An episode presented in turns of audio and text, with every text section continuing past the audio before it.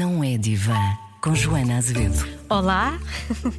No Dia Mundial eh, de Saúde Mental, que é hoje, eu lanço o meu novo podcast para todos os mais ou menos neuróticos como eu, eh, interessados em comportamentos, emoções, relações, autoconhecimento, dores de alma.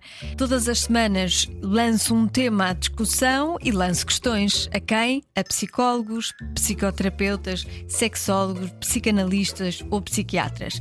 O objetivo é, através de uma linguagem acessível a todos e com descontração, de preferência com bom humor, se bem que às vezes é um bocadinho difícil manter bom humor quando conversamos sobre certos temas, mas vamos tentar perceber também os benefícios de tratar da saúde mental, perceber como pensamos, como nos relacionamos, aumentar a curiosidade diminuir o estigma e também saber quando devemos procurar um destes profissionais de saúde. Tenho muitas questões que acho que também podem ser questões de toda a gente e tenho pouca vergonha para as fazer. E as questões, algumas questões são, por exemplo, a terapia pode fazer mal? Quando é que a culpa pode ser boa? Porque é que não nos livramos do medo quando crescemos? Existem emoções negativas? Isto aqui que eu sinto é tristeza ou é uma depressão? Porque é que é tão difícil fazer amigos quando somos adultos? É possível ser feliz sem sexo? Existe mesmo amor incondicional entre pais e filhos? Como lidar com alguém que tem um distúrbio alimentar? E por aí vai, a lista nunca mais acaba.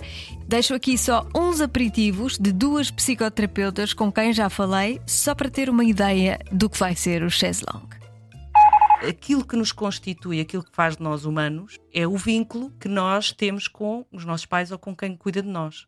É da qualidade desse vínculo que vai depender a constituição daquilo que nós somos, do nosso eu.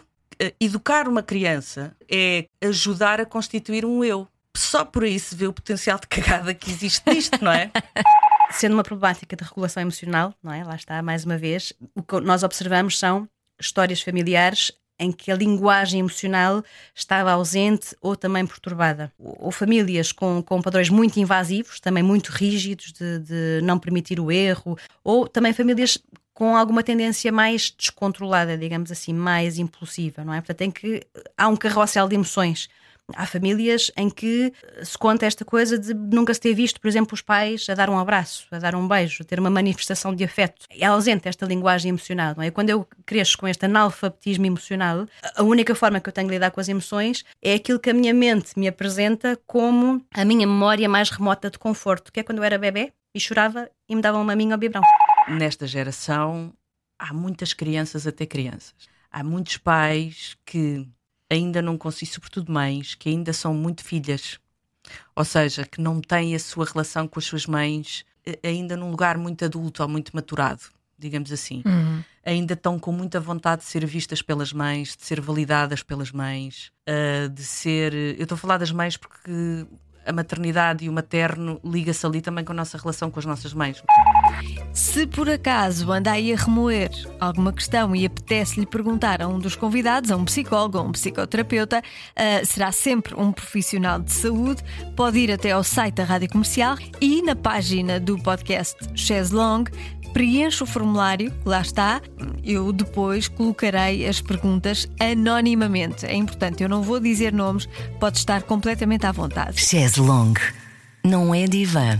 Vamos juntos nesta doideira chamada Chaise Long, não é divã? Bem-vindo. Vamos conhecer quem ajuda a conhecer-nos melhor. Chaise Long, não é divã, com Joana Azevedo.